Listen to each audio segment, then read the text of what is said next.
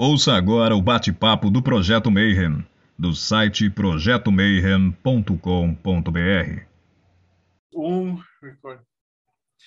Bom dia é de bom dia, boa noite para quem é boa noite, boa tarde se você acabou de receber comunicação do YouTube veio assistir mais um bate-papo Mayhem e eu sei que você já veio sedento, porque hoje a gente vai falar de Kimbanda e eu sei que a galera curte, sempre que eu vou falar das satanices, dos Exus, e para isso eu trouxe um convidado mega master especial. Eu já conversei com ele há um pouquinho, né, nas outras lives, que a gente estava falando de umas publicações muito loucas da editora, da Arolé, e hoje eu estou chamando o cara que gerencia toda essa parada, mas além disso ele também conhece muito da quimbanda. A gente, coloquei quimbanda gaúcha, mas é quimbanda tradicional, né? Quimbanda gaúcha. Deixa eu tirar tá uma dúvida. Seja muito bem-vindo, Diogo. Como, como que você está, Diego? Tudo bom, Marcelo. Obrigado pelo convite, obrigado pelo carinho de estar me recebendo aqui. E é um prazer, mais uma vez, estar falando de Kimbanda. Para mim é sempre empolgante falar sobre esse tema. Eu acho, Kimbanda é um dos temas mais favoritos da galera aqui, assim, conhecer as várias vertentes que a gente tem no Brasil, né? Porque o cara fala ah, Kimbanda, mas é, parece tudo igual, mas é, cada uma tem as suas particularidades, né? Então eu tenho chamado a galera que realmente manja, que vive isso, para contar as particularidades e tal. Mas antes da gente começar essa parte, tem uma parte que o início é da jornada, né? Então a gente pergunta para o convidado e tal, você estava pequenininho, ia na igreja, fala batismo, né? comunhão, come a hóstia. E aí, 30 anos depois, o cara tá na Kimbanda fazendo livro de voodoo e essas paradas, né? O que, que deu errado, cara? Onde Jesus te abandonou? Cara, eu vou começar então contando, depois eu volto para pequena, para tenra infância, mas eu não tive essa, essa passagem não de, de pela igreja. Pelo contrário, eu nasci e me criei numa escola evangélica, é, evangélica luterana. Estudei lá até a sexta série, do, do que na nossa época era o primeiro grau. E eu só saí de lá por um motivo. Eu tinha muito problema com um colega, problema de relacionamento, briga no colégio e tal. E aí era uma, uma, uma escalinha hierárquica, né? Ah, você brigava com o coleguinha, ah, ia falar com o professor, o professor dava uma baixa e tal, beleza. Aí brigava de novo, ia para o orientador educacional. Pô, ah, terapia, aquela coisa toda. Não deu jeito, mandava para a diretora. A diretora dava uma carcada, chamava os pais, era nada. E aí na escola onde eu, onde eu estudei, até quase até os 11 anos de idade, tinha ainda um último grau, que era ir para o pastor. Então, o professor não deu jeito, o orientador educacional não deu jeito, a diretora não deu jeito, seus pais não deram jeito, manda para o pastor. O pastor vai dar jeito. O pastor não conseguiu, eles me expulsaram. Aí, então, assim, Jesus nunca teve muito poder na minha causa, mas a minha história toda com, com religião, com magia, é, com na Umbanda, né, em primeiro lugar, ela começa realmente na minha tenra infância. Começa no meu um, dois anos de idade, eu venho de uma família oficialmente católica por questão de batismo, mas nunca praticante, em que a minha avó e a minha madrinha eram minha avó, minha madrinha e meu falecido avô que eu não conheci eram umbandistas já de muitos anos antes de eu nascer. Então eu já já nasço num meio eclético, né? Em que claro a gente tinha é, tem até hoje tios e tias que respeitam de longe, mas não gostam, e a gente tinha já a, o seio macumbeiro da família, que era a minha avó e a minha madrinha. Ah, moravam, morávamos todos na mesma cidade. Eu sou do, da região metropolitana do Rio Grande do Sul, sou de Novo Hamburgo. Então, na, morei lá até os 17 anos. E aí, nessa, nessa coisa de família, eu adorava já de pequeno mesmo, dois, três anos, ir em festa de Cosme e Damião, cantava para caboclo, é, incorporava de, de, pequeno, né, três anos de idade, o caboclo me pegava na, na sala para fazer a gira com os primos. Então, é, eu nasci nesse meio com uma, uma questão bastante sensível, e quando eu nasci, eu nasci com uma doença chamada nefrite, que, salvo engano, é uma doença que até hoje ela não tem cura. Você tem o tratamento medicamentoso, entra numa fila é, de transplante, a única cura efetiva é o transplante de rins. A nefrite é uma, uma inflamação nos rins, bastante grave, bastante delicada, principalmente para uma criança. Então, a minha infância toda é, se dá no, no, no terreiro de Umbanda, uma Umbanda bastante kardecista, bastante ligada ao que, né, o que comumente a gente vai chamar de Umbanda branca. Então, eu não sabia até a minha vida adulta, eu não sabia o que era tabaque, não sabia o que era tambor, era na palma, avental branco, caboclo, preto velho e criança, ponto. Ah, e aí, com essa função da doença, eu rodei, minha mãe né, me punha debaixo do braço, rodava é, médico espiritual, kardecismo, umbanda, onde tivesse, até que um dia, magicamente, né, literalmente magicamente, essa doença desaparece. Eu tinha sete anos de idade quando uma doença que até hoje não tem cura sumiu e eu nunca mais tomei remédio, nunca mais tive é, qualquer coisa. E desse momento em diante, eu me aproximo ainda mais da Umbanda, né? na época ainda da Umbanda. E até porque aí já tinha idade para entender um pouco melhor, começa a frequentar realmente as, né, o terreiro onde minha avó e minha madrinha visitavam. Ah, e essa relação com o espírito, com espiritualidade, com corporação, sempre foi muito natural para mim. Ainda que, mesmo vindo de uma família umbandista, o trato com Exu e Pombagira, o trato com a magia cerimonial propriamente, né, qualquer que seja a, a linhagem ou a origem dessa cerimônia, e especialmente a, a relação com o orixá, era uma coisa muito delicada. Umbanda, tudo bem, Umbanda podia batuque, candomblé, matança, de jeito nenhum. Mesmo dentro de uma família umbandista. Vem a adolescência, eu largo tudo de mão, vou, vou ser adolescente, vou estudar, tá, tá, tá, até que eu canso de morar em Novo Hamburgo, venho morar em São Paulo, tinha 17 anos, e aí é que efetivamente eu mergulho de cabeça nisso. Né? Nesse, nesses primeiros anos, nesses primeiros 17 anos, é, como todo adolescente que jogou RPG, que gosta de filme de, de, fantasia, que entrava, pincelava um pouquinho nesse mundo, eu não só assisti, como eu me encantei por Jovens Bruxas, que foi o meu ponto de entrada para estudar magia. Né? A partir da, do, do, filme Jovens Bruxas, eu começo ali, tinha 11 para 12 anos de idade, então tudo é muito contemporâneo nesse momento. A magia começa a ser falada, a revista, a antiga revista Planeta né, toma uma, uma proporção um pouco maior no, nas bancas, e aí a gente tem acesso a essas informações, a essas é, tradições que até então ou eram muito escondidas ou eram muito inventadas, né? porque a marmotagem acontece desde quando o mundo é mundo, né? desde que o mundo é mundo acontece marmotagem.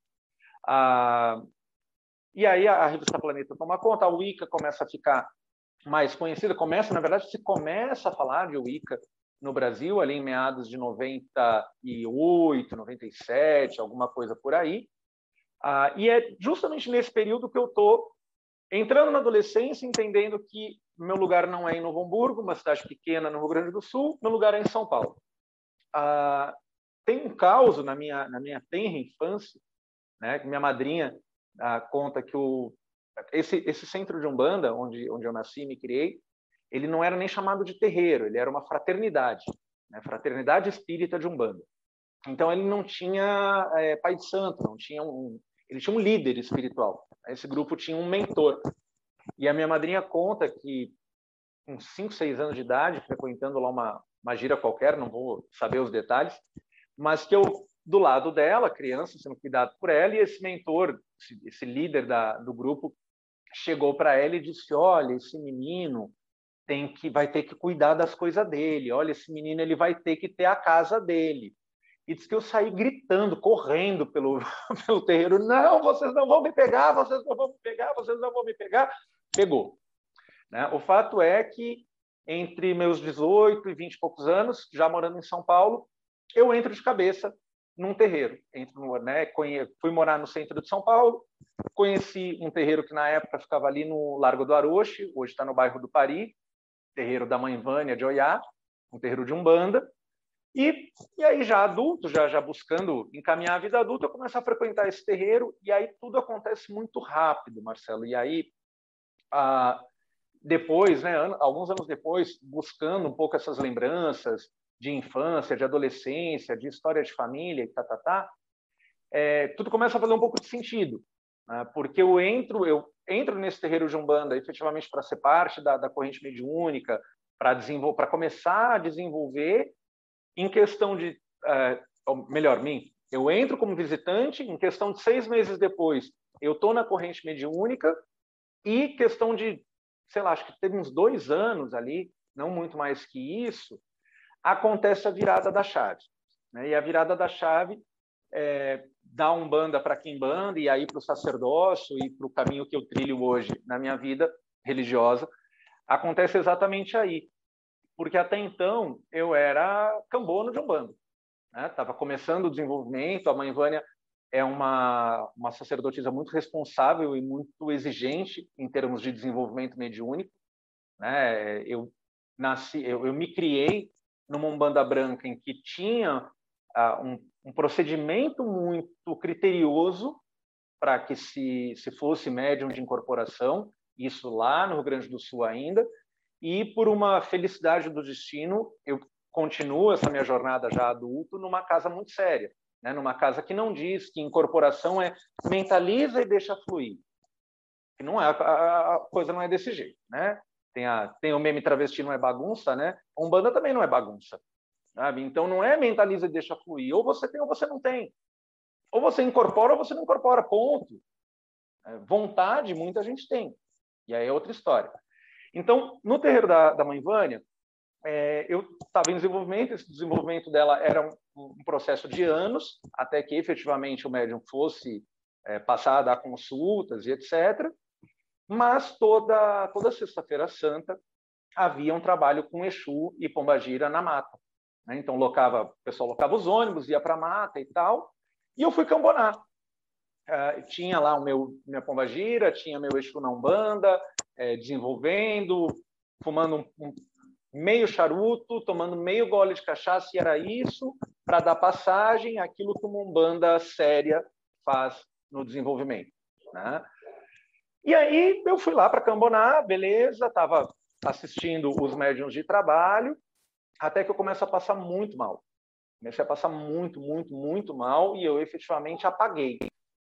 Né? Apaguei nessa cerimônia, é, fiquei inconsciente por alguns segundos ou alguns minutos, e quando eu retomo a consciência, é, a, o que se chama, acho que não está errado chamar de EQED, mesmo sendo de Umbanda, né? A EQED da casa vem me dar um recado, ela diz assim, olha, é, você tem um outro Exu que até então nunca tinha se manifestado, ele já chegou ah, muito duro, né? diferente do, do, de entidades em começo de incorporação, em começo da, da história toda, é, ele já chegou cheio, como a gente costuma dizer, ele já chegou inteiro e chegou botando banca. Eu disse, tá, mas como assim chegou botando banca? Ela disse, não, ele veio avisar que o dono da, da, da história toda é ele, que nessa tradição ele não vai ser cuidado como ele quer e como ele merece, e, portanto, ele está te levando embora. É. Eu disse, bom, tá. Né? O que, que a gente responde com um recado desse? A gente diz assim, tá. E aí, Marcelo, é que a magia de Exu começa a se mostrar na minha vida. É, minha carreira profissional toda, eu fiz na área de tecnologia. Nessa essa situação que eu estou contando, eu tinha aí 25 anos, 23, 25 anos. Tinha quase oito anos já de carreira na, na área de TI, então eu estava muito bem profissionalmente, é, morava sozinho, era dono do meu nariz, ah, enfim, minha vida era uma vida muito confortável. Nessa Sexta-feira Santa, é, desta Sexta-feira Santa em diante, do dia para a noite, literalmente, a minha vida desabou. Minha vida desabou. Perdi emprego, perdi o apartamento, não, e por perder o emprego não conseguia pagar o apartamento que eu tinha, que eu morava e etc.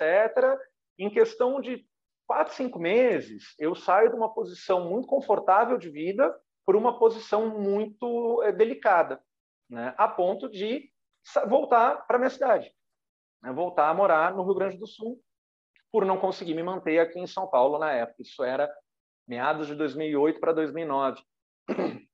E aí vou para casa, volto para casa dos meus pais, desamparado, pô, minha vida, pá, e eu pego, chego lá e digo, bom, vou procurar um pai de santo, vou procurar uma mãe de santo, alguma coisa tem que ser feita. Não, alguém vai ter que dar jeito. E aí eu pego um, um jornal, desses jornaizinhos de, de Umbanda, que, de, não de Umbanda, de religião, postam fotos de festas religiosas, tá? essas colunas sociais em, em, formato de jornal.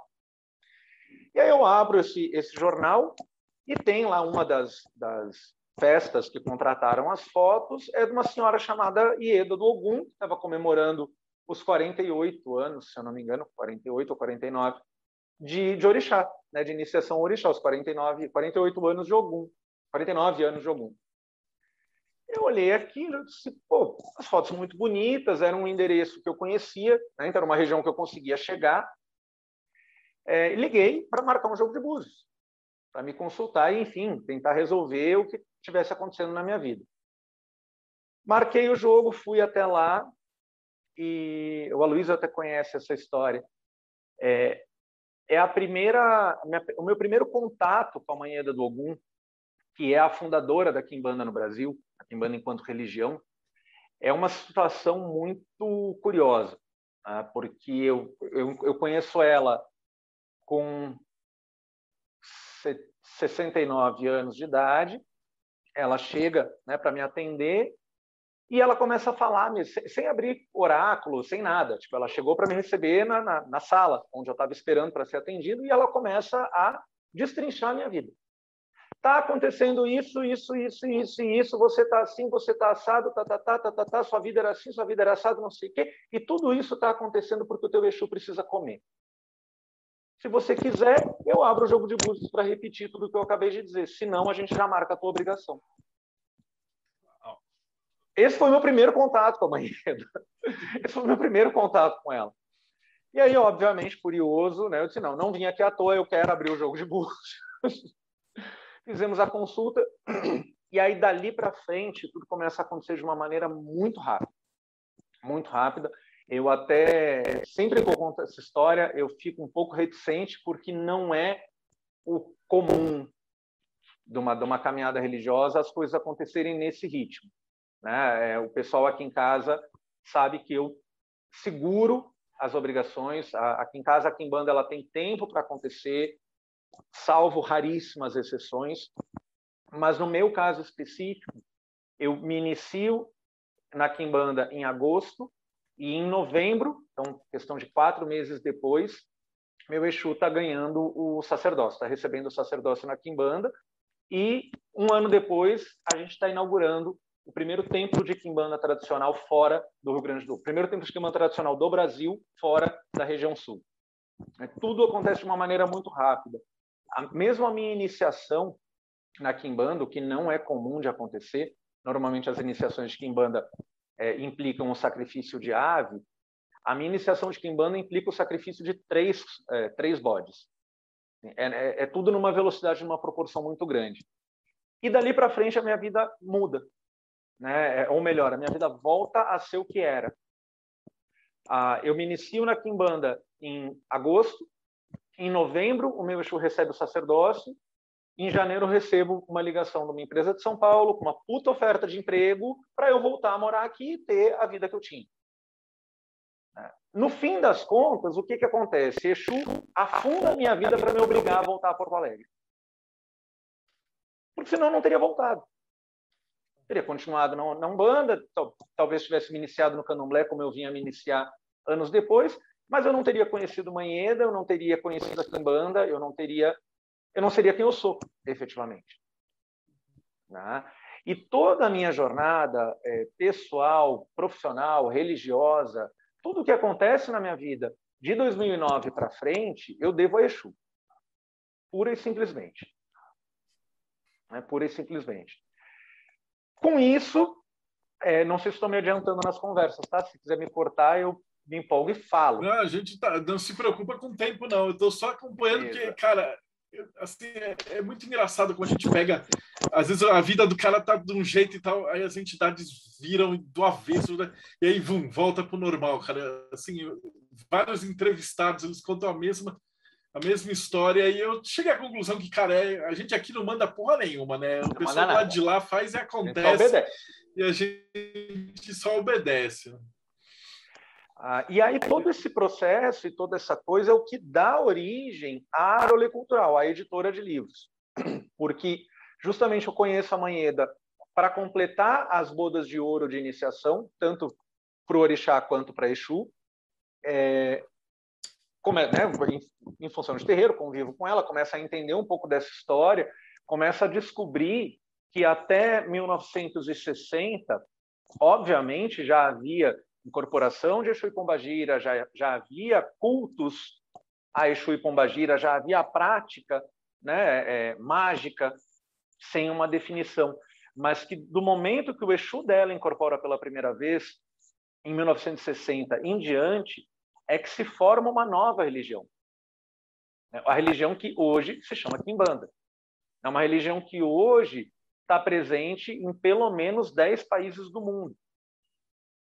É uma religião que nasce da Umbanda. Então, para a gente já entrar no, no tema específico né, da, da nossa live, é, ah, é porque aqui em Banda tem origem na África, feitiçaria, buscam justificar com pombagira é pambangila. Não, é tudo mentira isso. Tudo mentira. Isso é conversa de quem quer fantasiar uma, uma, uma, uma tradição, uma história que é legitimamente brasileira e que nasce da Umbanda. É, não existiria Kimbanda se não houvesse a Umbanda. O fato é que Exu, principalmente, né, eu, não, eu, eu, vou me abster de falar das demais falanges cultuadas na Umbanda, mas especificamente Exu e Pombagira são tão gente quanto a gente. A única diferença é que eles estão mortos. E sendo gente como a gente, eles têm gosto, têm vontade, têm ciúme, é, têm, têm desejos, é, podem ir ou não com a cara de um consulente, podem chegar de bom humor numa sessão ou de mau humor, podem não estar muito afim de, de conversar naquele dia, mas podem estar afim de virar a madrugada batendo papo, tomando cerveja. Exu é gente como a gente. E sendo gente como a gente, no momento que Exu, rei das sete encruzilhadas, que é o Exu da manhã da Bogum, né, chega pela primeira vez num terreiro de Umbanda, né, como manda a mandava a, a, doutrina de Umbanda, em que Exu só chegava ao final das giras, sem assistência, para descarregar o terreiro. Né? E chegava para comer toco de vela, beber cachaça lambendo o chão e descarregar. Essa era a função de Exu. Exu era um escravo faxineiro. Isso até meado. Agora a coisa está muito moderna, né? mas na Umbanda. Mas até meados de 1970, Exu era um grande faxineiro. E aí você tem um Exu que chega é, num, num terreiro dessa tradição e que diz assim: não, comigo não. Comigo não. Eu sou Exu Rei da Sete Encruzilhadas. E se eu sou rei, eu não vou, eu, eu, não, eu não vou ser escravo. Grosso modo, que não é tão grosso assim, se, acontece com a Manheda do Ogum uma história muito semelhante ao que acontece com Zélio Fernandino de Moraes. E, curiosamente, a história de Zélio acontece com o caboclo das Sete Encruzilhadas. E a história de Manheda do Ogum acontece com o Exu Rei das Sete Encruzilhadas.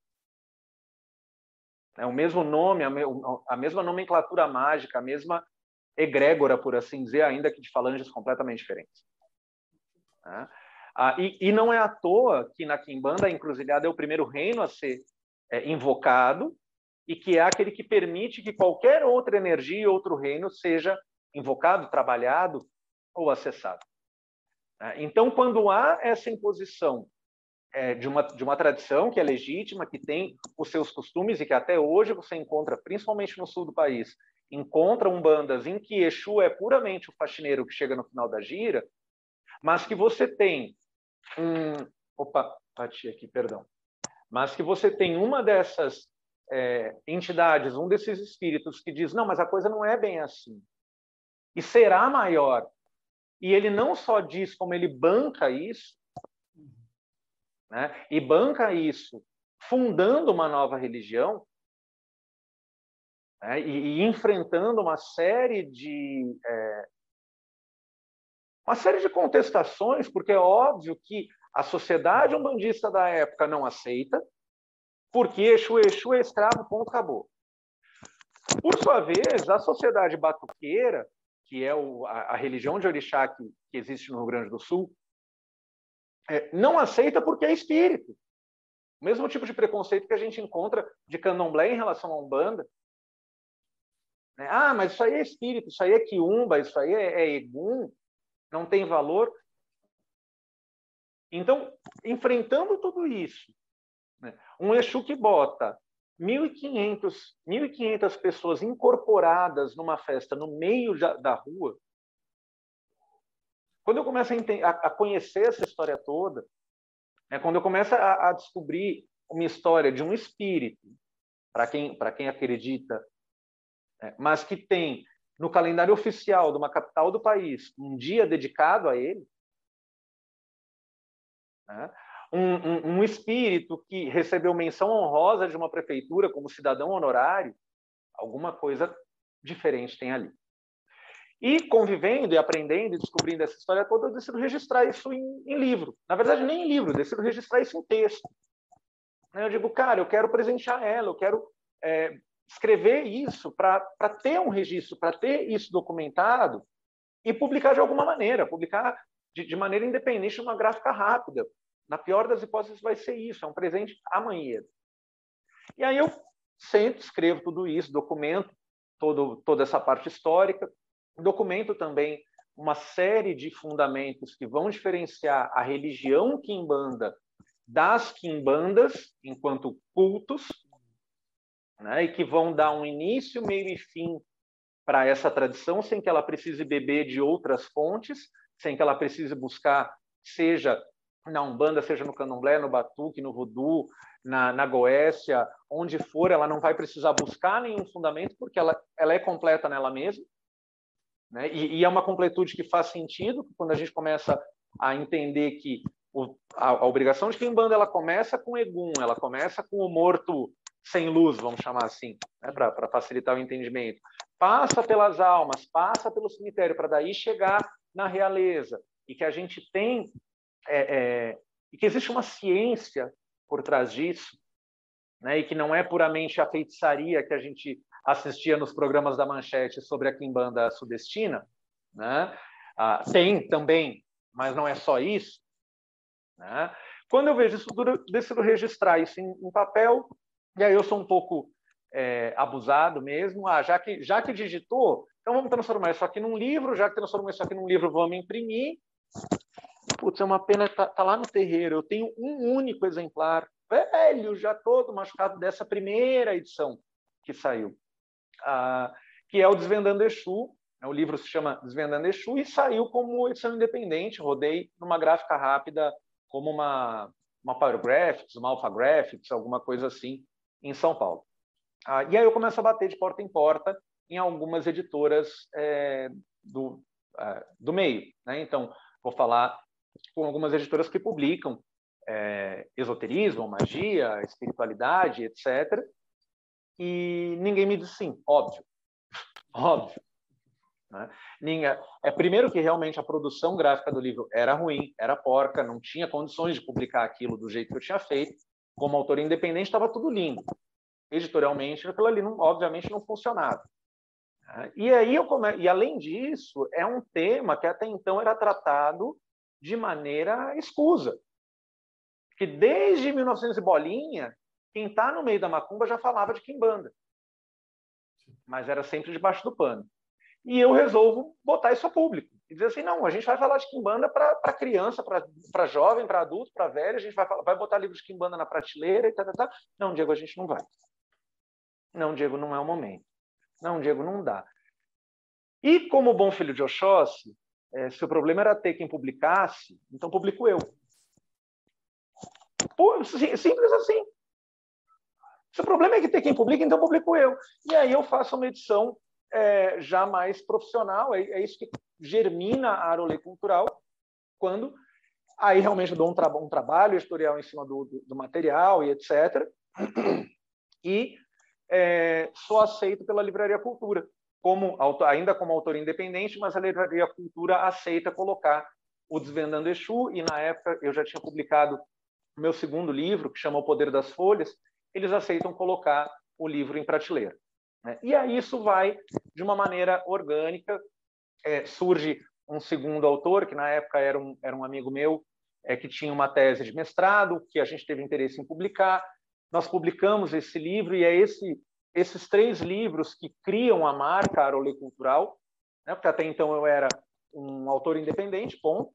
Do momento que eu tenho um, segundo autor no grupo, eu crio uma marca, crio um, um logotipo, aquilo começa a caminhar devagarinho, e aí quando a gente chega em 2018, início de 2018 já, uh, eu, isso, terreiro, né, o Reino de Exu Sete Facadas, que é o meu templo de Quimbanda aqui em São Paulo, já tinha sido inaugurado, Manheda veio para cá, plantou todos os fundamentos, saiu o livro de Exu, saiu o livro das folhas, entrou um, um, um segundo autor, e aí eu recebo um convite, um convite, uma proposta comercial, na verdade, para expor na Bienal do Livro é, de São Paulo. E eu digo, cara, vou, vou. E aí, efetivamente, é a, o nascimento da editora Arolê Cultural. Né? A Bienal do Livro de São Paulo de 2018 é o que vira, então, a chave de deixei de ser um autor independente que também publica uma, uma segunda pessoa para ser uma editora comercial, uma editora que vai para a feira, que busca é, colocação em prateleira de livraria, que tem distribuição nacional e que hoje, três anos depois, está aí com 35 livros publicados, sete livros vendidos é, para editoras no exterior e, e etc. Ah, para encerrar essa história toda, que era para ser uma resposta curta e virou uma biografia, a, e a gente pegar o gancho para Kimbanda, é, Exu é muito matreiro. Né? Eu ia dizer traiçoeiro, mas ele não é traiçoeiro para quem cuida dele, ele só é matreiro. E em qualquer tradição que seja, religião, culto, o que for, Exu vai ser sempre, né, por fundamento, Exu é sempre o primeiro a ser louvado. Seja Exu Orixá, nas religiões de Orixá, seja é, Exu entidade, Exu espírito, Exu é sempre o primeiro em tudo. E, curiosamente, é, Exu foi o meu primeiro livro aqui no Brasil, Desvendando Exu, e acabou de se tornar o meu primeiro livro no exterior, né, que é ah, a Traditional Brazilian Black Magic, e que foi agora acabou de ser publicado pela editora Inner Traditions dos Estados Unidos. Mesmo eu já tendo fech... eu, tenho... eu já tinha assinado contratos internacionais antes da publicação desse livro, mas que ainda não foram efetivamente publicados no exterior, estão em, em produção, em tradução e etc. Mas Exu pulou na frente e saiu ele o primeiro. É, eu fiz questão de, de mostrar esse livro da, na versão americana, Marcelo, por conta do título. Né? Porque uhum. aqui no Brasil o livro se chama Desvendando Exu, o Guardião dos Caminhos. Quando ele vai para os Estados Unidos, ele se chama, traduzindo literal, magia negra tradicional brasileira. Ah, Diego, porra, mas Kimbanda, magia negra, você é um dos primeiros a dizer que isso não é o diabo, você é um dos primeiros a dizer que, que Kimbanda não mistura com magia, né, com magia cerimonial e etc. E, de fato, não mistura. A Kimbanda tradicional, a Kimbanda enquanto religião, volto a dizer, ela tem início, meio e fim nela mesma. E por mais que tentem me convencer, já tentaram algumas vezes que ah, a quimbanda ela tem origem nos quimbandas africanos que na verdade faziam o ritual de umbanda e quimbanda, né? ela é uma religião brasileira. Mas acima de tudo, ela é uma religião negra brasileira. Né? E é uma religião negra brasileira de resistência. Mais do que resistência, agora eu queria usar uma outra palavra bonita. É, é, vai faltar, é, ela é uma religião negra de resistência, porque a fundação da quimbanda tradicional, lá no meados de 1960, para o Manhã do Ogum e Exu Rei das Sete Encruzilhadas, além de ser um marco espiritual, um marco religioso, né, a fundação de uma nova religião, ele é, acima de tudo, um marco político. Porque a gente tem um espírito que diz, um espírito incorporado numa mulher negra, sem formação, sem educação formal, que diz: eu não vou mais ser escravo. Né? Assim como os, os negros escravizados tiveram que lutar para romper os grilhões da escravidão, Exu, rei das sete encruzilhadas, dá um grito de liberdade em relação às religiões de matriz africana, ou melhor, às religiões supostamente afro-brasileiras. Porque quando a Umbanda diz Exu é escravo de caboclo, Exu é escravo de preto velho e vem para ser subalterno, Exu rei das sete encruzilhadas diz, não, eu não sou escravo de porra nenhuma. Então, a formação da Kimbanda ela é também um ato político. E aí, quando sai a edição em, em inglês, é, eu, eu, eu, até, eu até sugeri esse título para a editora americana, né, e eu disse, cara, claro que a gente tem uma intenção aqui de flertar com o conceito magia negra, no, no sentido de feitiçaria, no sentido de magia danosa. Né? Mas ela é também um trocadilho, e aí dentro do livro tem um capítulo que vai falar dessa, desse aspecto político de, de fundação da Kimbanda, né? mas tem um trocadilho de magia negra criada, fundada e mantida por pessoas negras. Não, eu acho que eu respondi uma série das perguntas que estavam é, planejadas, você... né? Não, mas isso não, não, tem problema porque a gente já tem mais um monte aqui, né? Maravilha. Uh, que a ideia é que muita gente tem e fala assim, ah, o Kimbanda é a magia, é a Umbanda da magia, é a magia negra da Umbanda, né?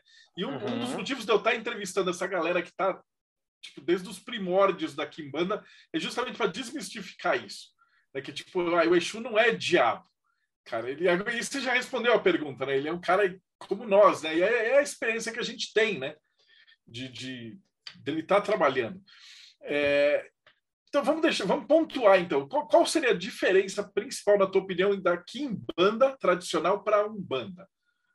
Diferença principal da Umbanda, da, da Umbanda para a Kimbanda tradicional é o, o conceito e a missão que a entidade vai ter. Tá?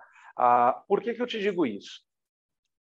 E aí, independente da vertente de Umbanda, é, qualquer que seja ela esotérica, sagrada, branca, azul, colorida, qualquer que seja a vertente de Umbanda, por mais que os rituais difiram, por mais que os fundamentos difiram, elas têm um ponto em comum. E aí, lógico eu vou ser um pouco lúdico aqui. Né? Pessoa que, o, o, o médium que entra para desenvolvimento na Umbanda e que, de alguma maneira, é, se torna um bandista, ele é pessoa física que chega num lugar onde tem um monte de espírito voando aqui, né? ele querendo é, é, seguir uma religião e, portanto, e aí também é um ponto pacífico, acho que em todas as, as vertentes de Umbanda, buscando uma elevação, uma, uma, uma evolução espiritual através da prática da mediunidade e principalmente da prática da caridade, porque esse é o conceito básico, e um monte de espírito né, de, de, falange de espírito, que está ali em colônias, em, em cidades espirituais, dê o nome que quiser, que, pô, você tem aqui um, um, cavalo disposto a incorporar e um espírito sobrando aqui, procurando um corpo, pum, casou, a pessoa, a, a pessoa física, né, o, o ser humano, quer frequentar a religião, praticar a religião para buscar o desenvolvimento e a, e a evolução espiritual, enquanto vivo, pensando num, num, num pós-vida. O espírito, por sua vez, na, na visão da Umbanda, né, quer atender os, os consulentes, buscando uma suposta evolução espiritual já do outro lado, e aí vira uma, uma, uma comunhão de, de, de, entre duas partes dispostas a, acima de tudo, ou melhor, antes de tudo, cuidarem do outro. É, a Umbanda ela vem, não é à toa que, que o mote da Umbanda é paz, amor e caridade. Né? Ela é uma, uma religião, uma tradição de, de servir ao outro, né? de cuidar do outro antes de si, muitas vezes. Não foram um nem dois casos que eu vi médiums que é, passavam dificuldades financeiras em casa, mas que toda sexta-feira estavam na gira e os utensílios para que a entidade incorporasse, trabalhasse e atendesse o outro caritativamente não faltavam. Né? Então, grosso modo, ou generalizando as diversas vertentes, isso é um bando.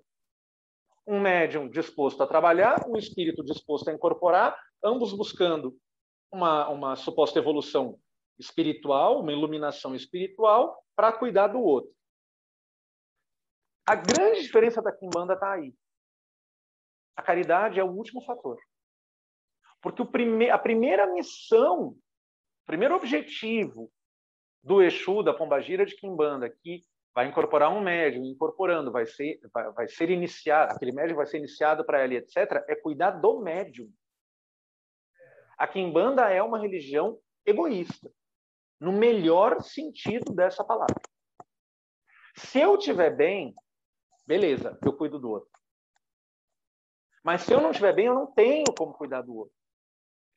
Então a Kimbanda, ela vai no, conceitualmente, ela vai no sentido oposto da Umbanda. Enquanto a Umbanda vai fazer a caridade para fora, a Kimbanda ela vai olhar para dentro.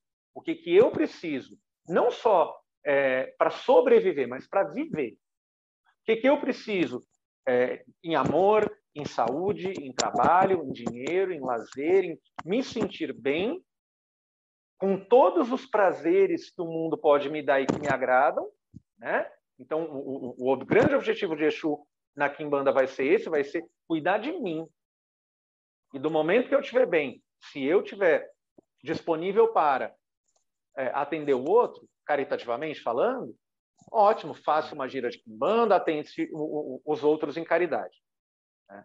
Outra, outra grande diferença que flerta um pouco com essa, com essa questão do, do egoísmo da, da, religião, ou do egocentrismo da Kimbanda, é, vai ser a contrapartida.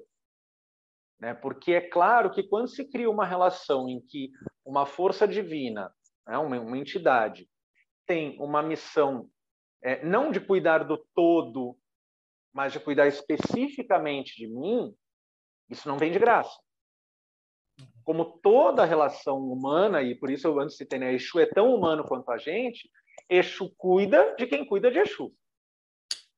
Então cria-se uma relação de troca, não de. É, me faltou a palavra agora. Não de barganha. Tá? Não é a, relação do, do Exu de Kimbanda com seu com seu iniciado não é uma relação de barganha, como muita gente é, costuma costuma pensar, mas é uma relação de troca. Exu cuida de mim da melhor maneira que ele pode. Eu agradeço, ofereço e cuido de Exu da melhor maneira que eu posso. Né? O Aloysio, que está nos assistindo, já me ouviu falar isso aqui em casa, que a, a oferenda, a melhor oferenda para Exu, falando de Kimbanda, a oferenda para Exu ela está baseada no valor, não no preço. Então, quando o melhor que naquele momento eu possa oferecer a Exu seja uma cachaça Pedra 90, eu sempre uso a Pedra 90 como exemplo, porque é a cachaça mais vagabunda e barata que eu conheço. Se o melhor que eu posso oferecer naquele momento é uma cachaça Pedra 90, Exu recebe aquilo como um pote de ouro. Mas quando eu posso oferecer a Exu uma garrafa de Blue Label e escolho oferecer uma 51, não vou nem falar da Pedra 90 nessa comparação, né? eu posso dar um Blue Label, mas escolho dar uma cachaça 51, aí o buraco é mais embaixo. Porque não é preço, é valor. valor. É essa Puta, troca que explicação maravilhosa. E é essa troca simbólica que a Kimbanda vai, vai estabelecer. Né? Então, ah, mas você precisa dar. Eu estou acostumado a ver é, matança de né, matanças de quimbanda lá no, no, Rio Grande do Sul, em que a gente derruba 10, 12, 14 cabritos numa noite só. Precisa de tudo isso? Não precisa. Mal vai precisar de um frango. Precisar. Em termos de necessidade. Mas por tudo que Exu dá para os membros daquela comunidade, o que eu vou oferecer de volta é um frango.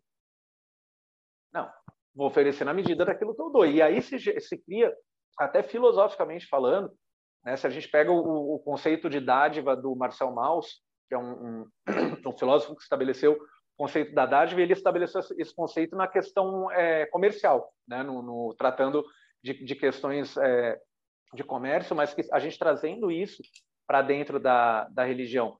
Quando a gente entende que o conceito de dádiva né? É, é um ciclo de dar, receber, retribuir. E do momento que eu estou retribuindo, eu já estou dando novamente. E aí, é, faço isso aí continuar e se multiplicar. Se eu dou pouco, eu recebo pouco, eu retribuo pouco, eu vou estar sempre na miséria. E essa miséria ela não é financeira, ela é uma miséria ética, ela é uma miséria moral, ela é uma miséria simbólica. E, a, e é aí que está a grande diferença da Umbanda para a Quimbanda. A Kimbanda vai olhar para o outro, tudo de graça, tudo por caridade.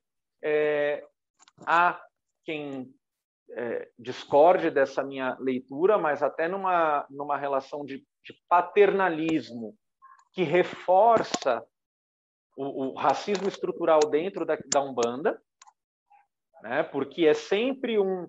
Sempre, estou generalizando de, de, uma maneira grosseira aqui, mas é um paternalismo de uma Umbanda fundada por brancos para atender, por brancos de classe média, para atender os pobres é, de cor,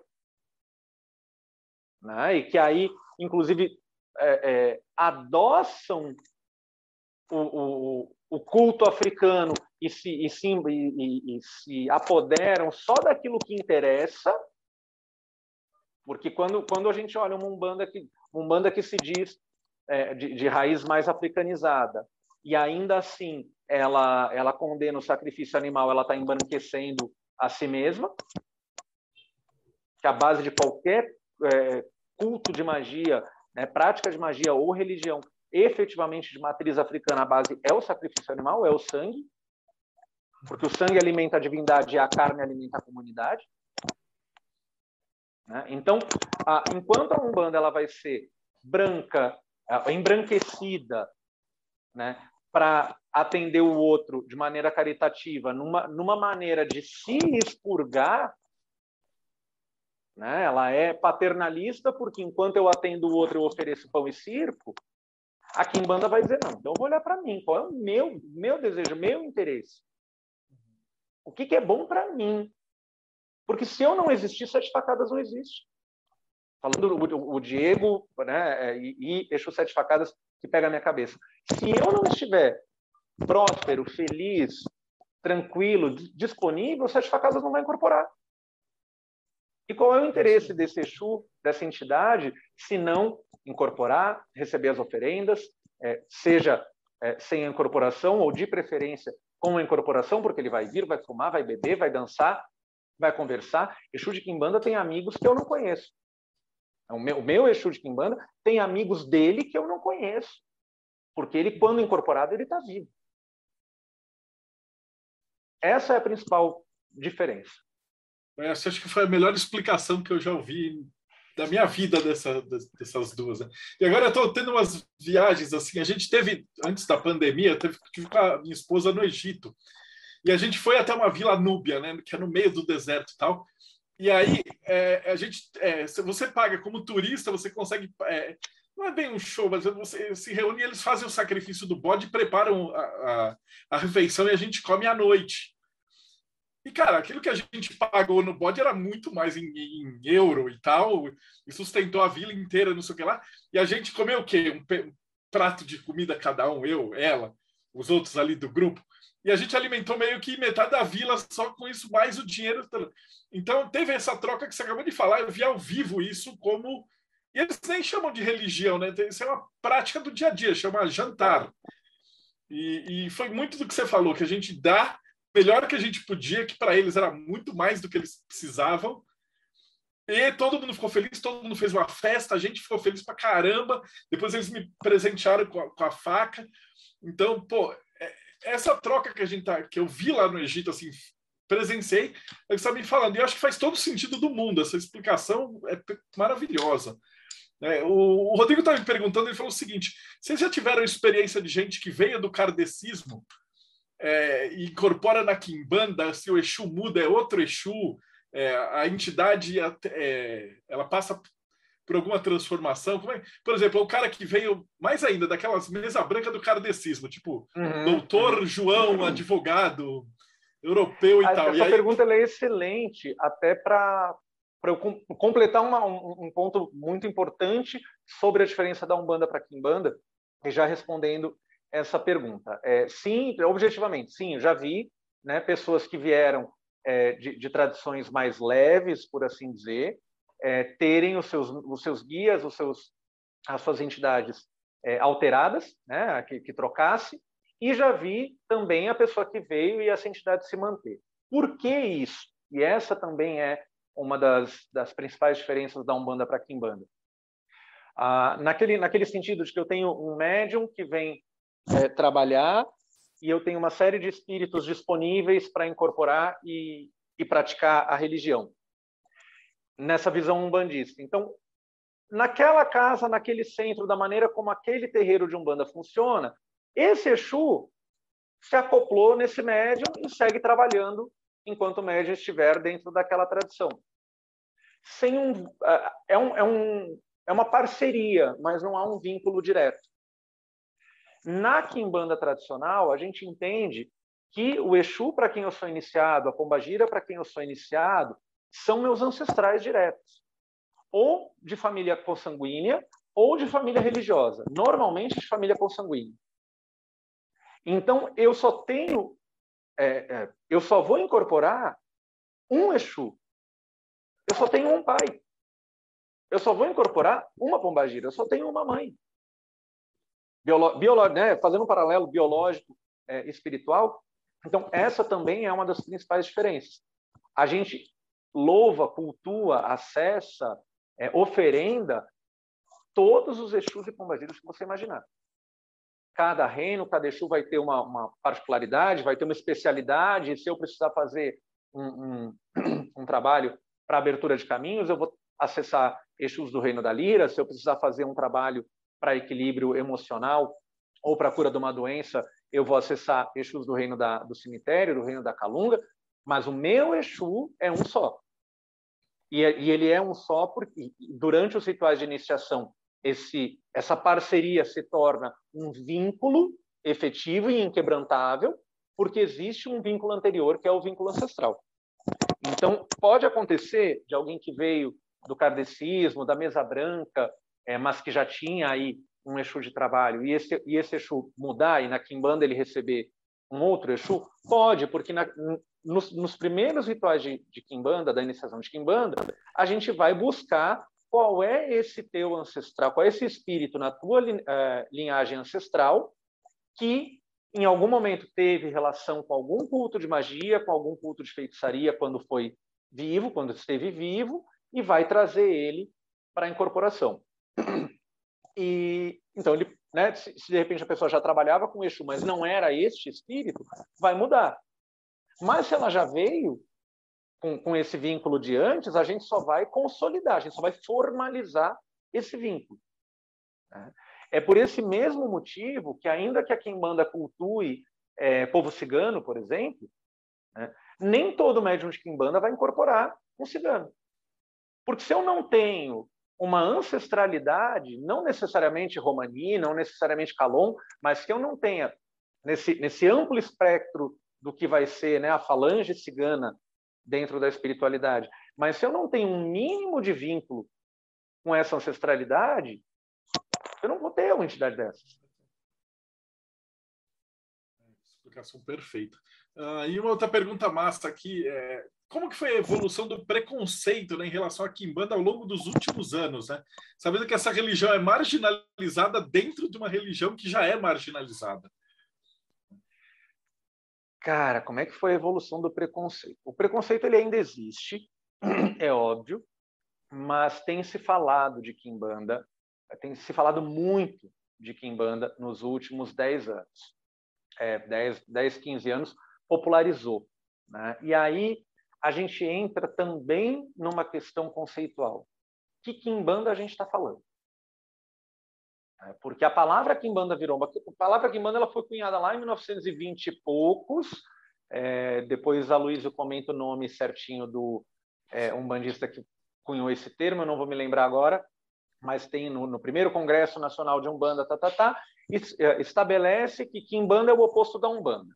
A Umbanda faz o bem, a Kimbanda faz o mal. Ponto é, uma, um, é um adjetivo, basicamente. Ele falou que chama Lourenço Braga. Lourenço Braga, exatamente. Né? Então, a primeira vez que se usa a palavra quimbanda, ou que se tem registro, essa palavra ela vem como um adjetivo para dicotomizar o bem e o mal dentro da, da prática de incorporação afro-ameríndia, por assim dizer. Né? Ah, quando a gente chega ali em meados de 1960, que Manheda do Ogum e Eixo Rei das Sete Encruzilhadas fundam essa nova religião, essa religião que passa a ter início, meio e fim, que passa a ter rituais próprios de iniciação, graus hierárquicos, é, é, uma teologia, por assim dizer, em si mesma, a palavra quimbanda é, passa a ser usada para designar uma religião. E, especialmente aqui no, no, Sudeste e no Nordeste do país, A gente tem Kimbanda como uma denominação para um culto de feitiçaria, que vai normalmente ser um culto acessório a outra religião que a pessoa pratica. Então, ela é de candomblé, ela é de jurema, ela é, muitas, às vezes, até da igreja, mas ela pratica Kimbanda. E aí tem, é, falando agora mais recentemente, né, de, sim, vou me arriscar aqui, cinco anos para cá, tem a Umbanda que agrada. E na Umbanda que agrada, tudo que for, é, tudo que estiver ligado a Exu é Kimbanda. Então, eu nunca vi, de cinco anos para cá, todo Exu que começou a incorporar disse: Não, mas o meu Exu ele disse que é de Kimbanda. É mesmo. É mesmo. Então, vamos lá. Então, vamos passar pelos rituais de Kimbanda. Se ele é de Kimbanda, ele, se, ele, se o Exu diz que é de Kimbanda, então ele já sabe o que esperar. E aí ele sabe que o sacrifício de Kimbanda tem uma série de particularidades que só acontecem no ritual de Kimbanda, e que se ele não passar por isso, a coisa vai ser um pouquinho vergonhosa. Né? Ele sabe que vai ter prova de Exu. Né? E não me venham oh, essa, essa Umbanda moderna. Né? Aí eu, eu, eu, amo a Umbanda que eu conheci, amo mesmo, amo mesmo. Cara, eu não pratico mais a, eu não pratico mais Umbanda por falta de tempo. Mas eu amo a Umbanda que eu conheci em Porto Alegre, amo a Umbanda que eu conheci aqui na Vânia, amo a Umbanda que o Aloysio me conta é, onde ele, de onde ele vem, que é muito similar em muitos aspectos, né? mas essa umbanda moderna, em que é tudo na boa, na, na boa vontade, na intuição e está tudo certo, para mim não, não vale. É, para mim é não vale versão, mesmo. A versão do jovem místico é o jovem umbandista. É, sabe, não dá, sabe? Porque aí quando você diz assim, não, não precisa de prova para a entidade, precisa sim. Precisa sim. Precisa sim, porque a mente humana é muito traiçoeira. E quando a gente tem muita vontade de incorporar, a gente incorpora mesmo não tendo espírito. É. A gente ah, não, a pessoa se autossugestiona. E daí para ela dar uma palavra errada numa consulta, e essa palavra errada é meio que o efeito borboleta, né? E essa, esse conselho torto que ela deu por estar autossugestionada, tomar uma proporção que ela não é capaz de imaginar, isso é muito sério, isso é muito grave. Então, a entidade tem que passar por provas, sim. Não, não vou dizer que tenham que ser provas é, que ataquem o físico. Aí é uma outra discussão, é uma outra história. Né? Ainda que eu já tenha passado por prova de fogo, eu não. Né? Exu já passou por prova de fogo, mas eu não dou prova de fogo para os meus filhos, mas dou outros outros tipos de prova, porque a entidade tem sim que mostrar e é muito digno, Marcelo, isso, isso também é muito, muita, muito Exu é, e Pombagira, né? Por ser tão humano, a, a entidade ela tem todo o direito de, durante um, um, ritual, chegou um determinado momento do ritual de Kimbanda, em que vai se dar a prova de incorporação. Então, Exu fulano, Exu Beltrano, vamos lá, se organizem um do ladinho do outro, vamos fazer a prova. Eu acho muito digno, extremamente válido e respeitável se o Exu chegar e dizer assim, ó, agora não. Por enquanto, não. Minha, minha matéria não está pronta, meu cavalo não está pronto, a incorporação... Lindo, cara, lindo, lindo, lindo. Isso é também ser Exu. Isso também é ser Exu de verdade. Assim, ó, cara, não, essa incorporação ainda não é perfeita. Então não está na hora de passar pela prova. Agora, se o Exu disser que vai fazer, que vai passar, ele tem que passar. Porque aí também é uma prova de que essa acoplagem espírito-matéria está tão perfeita que se esse Exu que passou pela prova olhar para mim e dizer assim, eu estou indo ali no bar comprar um, um lanche, vou dizer, beleza, vai lá. Vai lá, porque é inteiro. Eu já vi. Já vi espírito e comprar lanche no boteco. Já vi espírito e compra flor no mercado. Porque ele tem vontade. E a festa era dele, ele disse: Eu vou escolher as flores que vão decorar a minha festa. Só que eu já vi esse mesmo espírito, depois de uma matança, né, depois de, um, de uma obrigação, que a casa estava virada do avesso, pegar um rodo, um pano de chão e um balde e limpar a casa. Porque se ele tem boca para beber, ele tem boca para fumar, ele tem, tem, tem mão para fumar, tem boca para beber, e acha que tem boca para dar conselho para os outros, ele tem que ter mão, boca, braço e perna para limpar a sujeira que é a obrigação dele mesmo criou. Para pegar as galinhas, os galos que foram, que foram sacrificados, para que eles, para que este espírito se fortalecesse, ir lá para a cozinha e depenar. Exu depena a sua própria galinha. Exu coreia seu próprio cabrito. Ele não é gente? Não foi gente? Ele não sabe como é que é? Ou ele só sabe pedir, seu moço, me dá um cigarro. Agora falando de pomba, eu estava falando de Exu, estou falando de pombagira agora, né? Ela esqueceu como é que é? Ou ela vai, ou, ou, a mão da matéria vai derreter no fazer isso aqui? Não, ela tem que ter alguém que, que a sirva, ela tem que ter alguém que. Que é isso? Aí, para botar os outros para trabalhar para ela, ela tem boca e tem vontade. Na hora de comer um acará, ela não tem. Não, só um pouquinho. Tem alguma coisa errada. Essas, to, todas essas são as principais diferenças né, entre, entre a visão da Umbanda e da Kimbanda sobre o espírito. Ah, perfeito. Então, aqui, agora as perguntas são da Arolê mesmo. Ele falou assim, você falou que tem 35 livros. Rodrigo está falando que ele está jogando dinheiro na tela, assim, não está acontecendo nada. www.arolecultural.com.br Mas me fala um pouquinho desses livros. Primeiro foi os de Exu, ok? E depois você trouxe uns para mostrar, não tem? Trouxe, eu, eu trouxe. Tinha pedido. É, eu vou fazer um, aí eu vou fazer o. Ah, pode fazer o, o jabá que não tem fazer, problema fazer nenhum. Fazer o jabá, cara, né? Já mostrei aí. o gringo. A gente compra o gringo também, que isso é inglês, tem um capítulo inédito nele, que é bem bacana. Esse é melhor Esse porque o pessoal tá... fala assim: ah, é, quando é que vai traduzir, publicar em português? Esse já tem em português. Então, na verdade, esse não tem mais. Então, assim, é, não, no site da Rolê não se encontra mais o Desvendando Exu. É, isso foi uma, uma decisão pessoal e editorial. No momento que a gente publicou ele no, no exterior, ou que assinou a publicação no exterior, e esse livro, o livro original é de 2015. Então, seis anos depois, muita coisa mudou, né? Em termos do, do de aprendizado, de entender o que o público quer é, saber, precisa saber. Então, o que era um livro de 170 páginas, nesses cinco anos, pra, por mim, ele teria se tornado um livro de 400. E aí, a venda do, dos direitos do Desvendando Exu para o exterior, para mim, foi um marco. Eu disse, não, suspende o Desvendando Exu, ele não é mais publicado, mas vai sair um novo livro de Kimbanda, meados de 2022, 2023, que vai ser o mesmo livro estendido. Né? De qualquer maneira, algumas livrarias ainda têm o Desvendando Exu, se eu não me engano, na Amazon ainda tem disponível.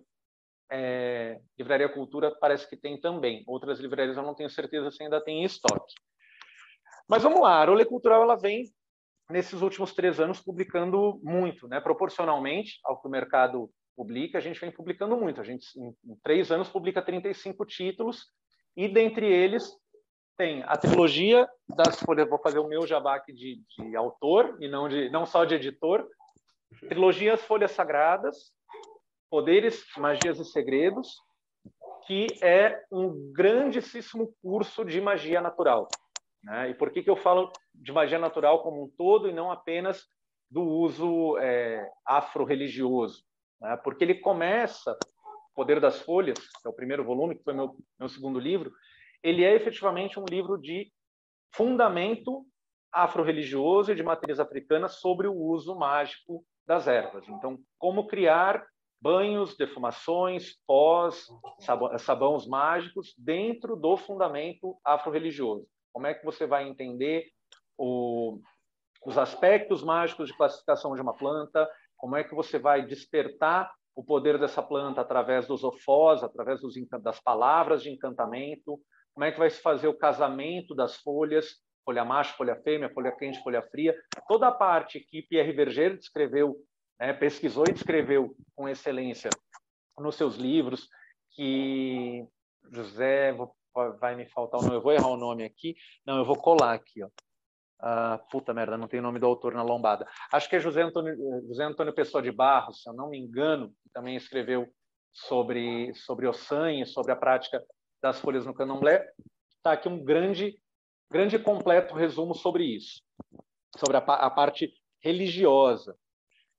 E aí, bom, beleza, aprendi a, a, o que fazer, aprendi como fazer, mas, eu vou, mas com o que eu vou fazer? E aí a gente tem volume 2 da trilogia, que chama A Magia das Folhas, que é efetivamente um dicionário de ervas. São 365 plantas, 365 espécies, catalogadas pelos aspectos mágicos, pelo nome científico, pelo nome popular, e cada uma delas com o seu poder de atuação. Então, ele é realmente um, um dicionário de 365 espécies.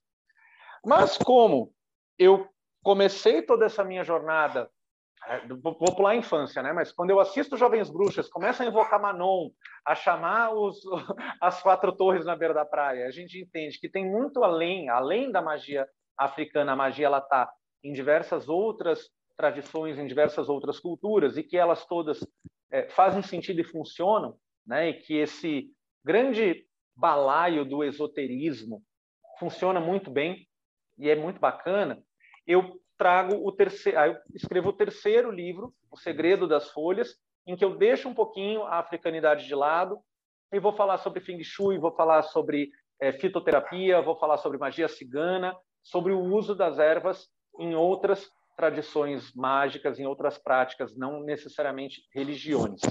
Então, esse foi é, essa trilogia foi aí o, o, que deu o pontapé lá em, 2018 na Bienal do Livro de São Paulo. A Arolê Cultural como editora, ela nasce efetivamente do Magia das Folhas, que é o volume 2 da trilogia, e aí começam a vir outros autores. Ah, putz, cara, tem um livro muito bacana que a gente publicou e que não é livro religioso, ele é um livro de gastronomia chamado Comida de Santo que se Come, dele, a gente publica ainda mais dois livros de gastronomia, um dedicado ao Oxum e outro dedicado a Iemanjá, mas que são realmente livros de culinária, né, em que os autores, o chefe Carlos Ribeiro e a chefe Eda de Matos, é, que são praticantes de candomblé, eles se inspiram nos ingredientes é, favoritos de cada orixá para trazer essa comunhão da, do alimento. Né? Então, são comidas que poderiam muito bem ser oferecidas, mas são nós gourmetizamos o orixá. Uma vez me xingaram por conta disso, mas foi isso mesmo que a gente fez. Não, mas não é, cara, que genial essa ideia. Genial essa é, ideia. Então, a, a feijoada de algum, que não é que, que na verdade não é uma oferenda, mas se torna uma oferenda por um fato histórico num, num terreiro da Bahia, né? Mas algum até então não comia, a, até que acontece o fato histórico na Bahia, algum não comia feijoada, a gente gourmetiza e traz. Né? Então, a gente publica alguns livros de gastronomia para também mostrar para o grande público né, que ah, o quindim, que a feijoada, que o bolinho de estudante, que o sarapatel, que comumente se encontra na, na, na culinária brasileira, são pratos é, afro-religiosos, de certa maneira. Depois disso, a gente começa, aí eu começo a publicar, a gente publica o nosso primeiro livro de Umbanda, do Alan Barbieri, que é o Sabedoria de Umbanda, um livro bem bacana para quem quer entender um pouquinho conceitos básicos do dia a dia umbandista, independente de vertente. É um livro para quem está engatinhando ali, é muito bacana. É, isso já era final de 2019, aí sai o terceiro volume do. Desculpa, final de 2018, sai o terceiro volume da trilogia das Folhas, e a Aerolê começa a tomar corpo é, um, dos, um dos livros mais recentes que a gente lançou, que eu até separei aqui para mostrar, que é o Vamos Falar Yorubá. Esse livro foi lançado durante a pandemia.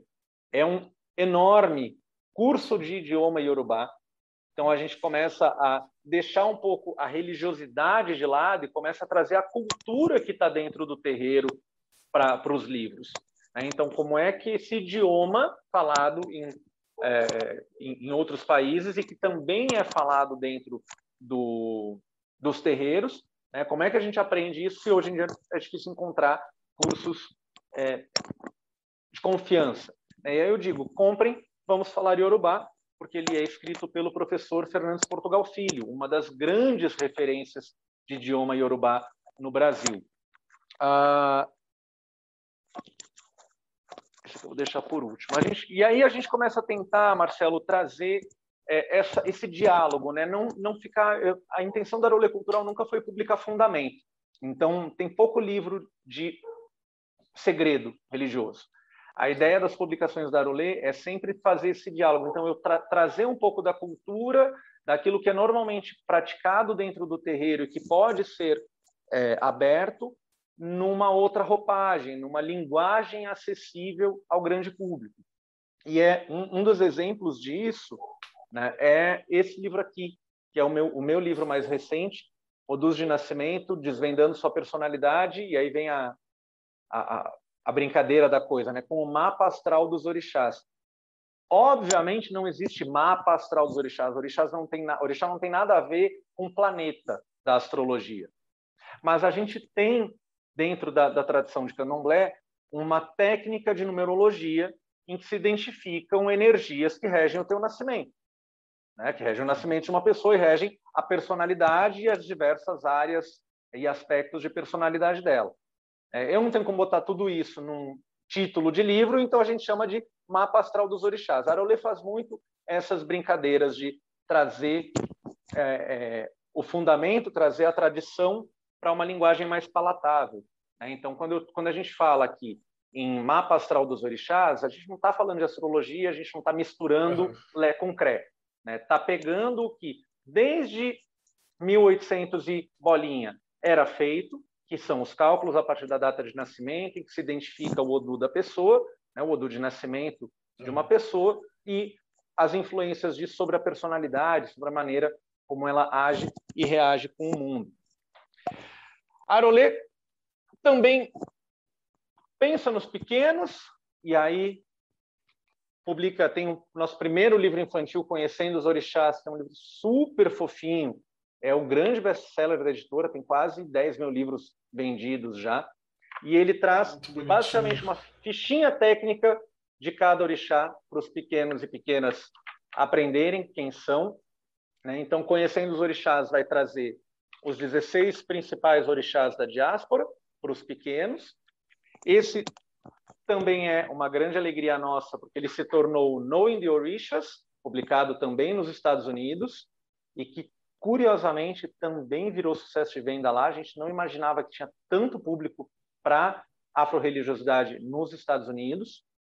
Ah, depois a gente foi descobrir que foi, foi descobrir isso com o nosso autor mais recente, nosso autor lançado mais recente, o Diamantino Trindade e o Gan Sebastião Delacroix, que orixá talvez não, mas que luá, né, voodoo, voodoo, voodoo, voodoo e hoodoo são tradições extremamente conhecidas e populares nos Estados Unidos. Esse livro aqui para nós é uma satisfação imensa por entender como essa a gente tem mandado tradição para fora do Brasil, né? Então, quando a gente vende esses livros, quando a gente publica no exterior, a gente está mandando Candomblé e Umbanda para fora. E agora a gente teve a chance de trazer um pouco dessa, dessas tradições diaspóricas de fora para dentro, né? E perceber o quanto o público brasileiro se interessa por voodoo, por voodoo.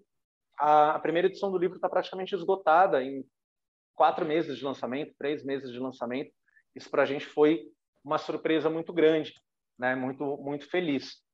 Uh, que mais? Deixa eu ver se eu estou esquecendo de, de mais coisas. A gente tem mais livro infantil, assim como tem o Conhecendo os Orixás, tem o Eremi, o Guia da Umbanda para Crianças, que é no mesmo modelo, ao invés de falar de orixá, a gente vai falar das falanges de Umbanda tá. uh, para pequenos.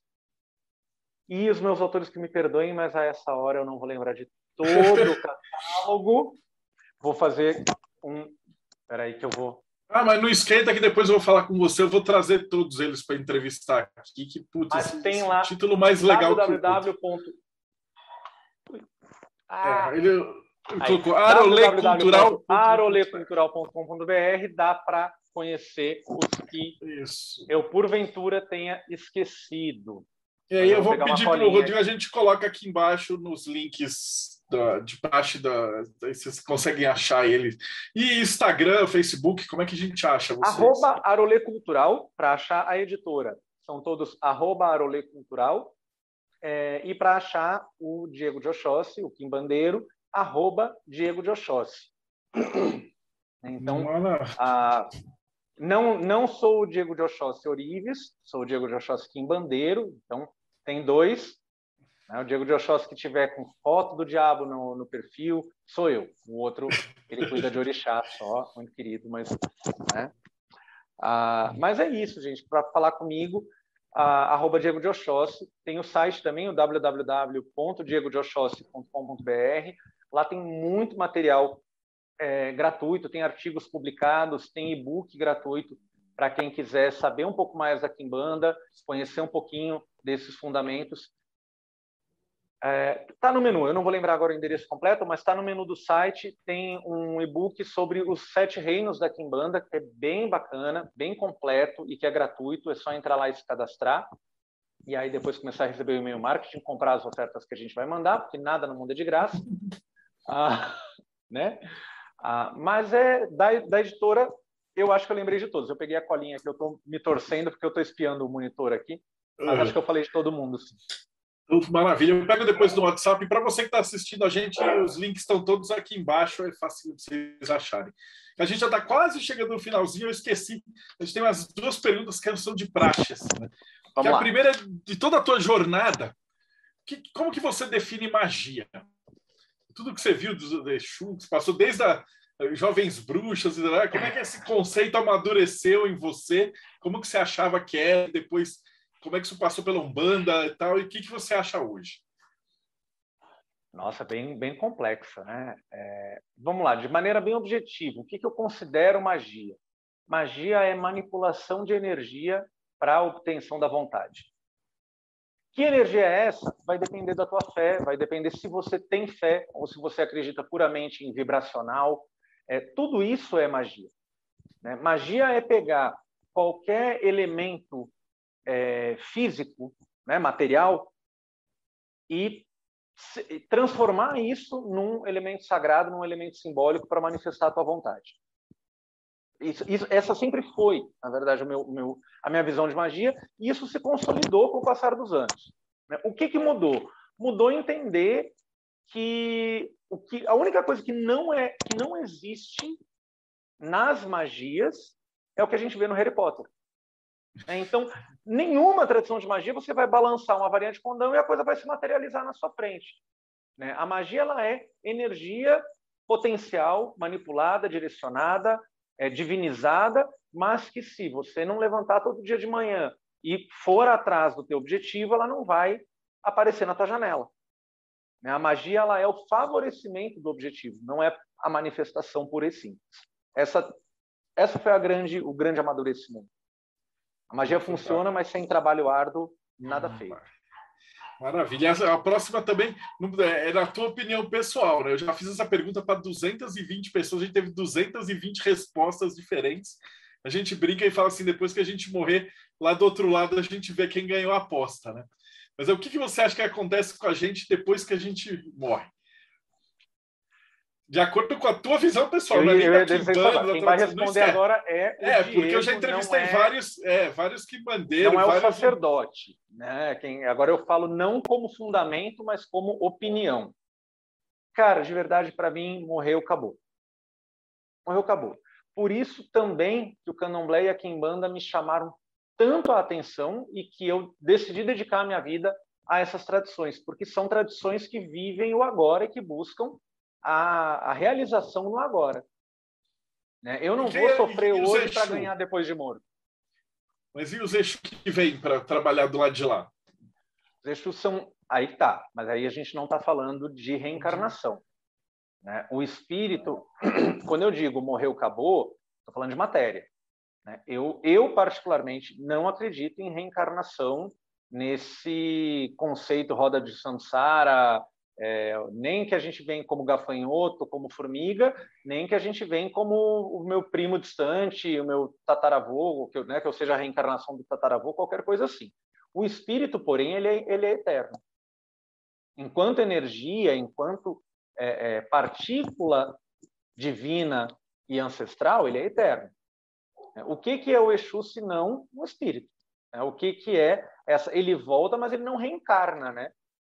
E por isso que na Kimbanda a gente tem essa visão de que o Exu não é um espírito que estava passando e encontrou uma vaguinha para sentar. Ele é uma, um espírito de linhagem ancestral que retorna para continuar sendo cultuado por aquela uh, por aquela então família.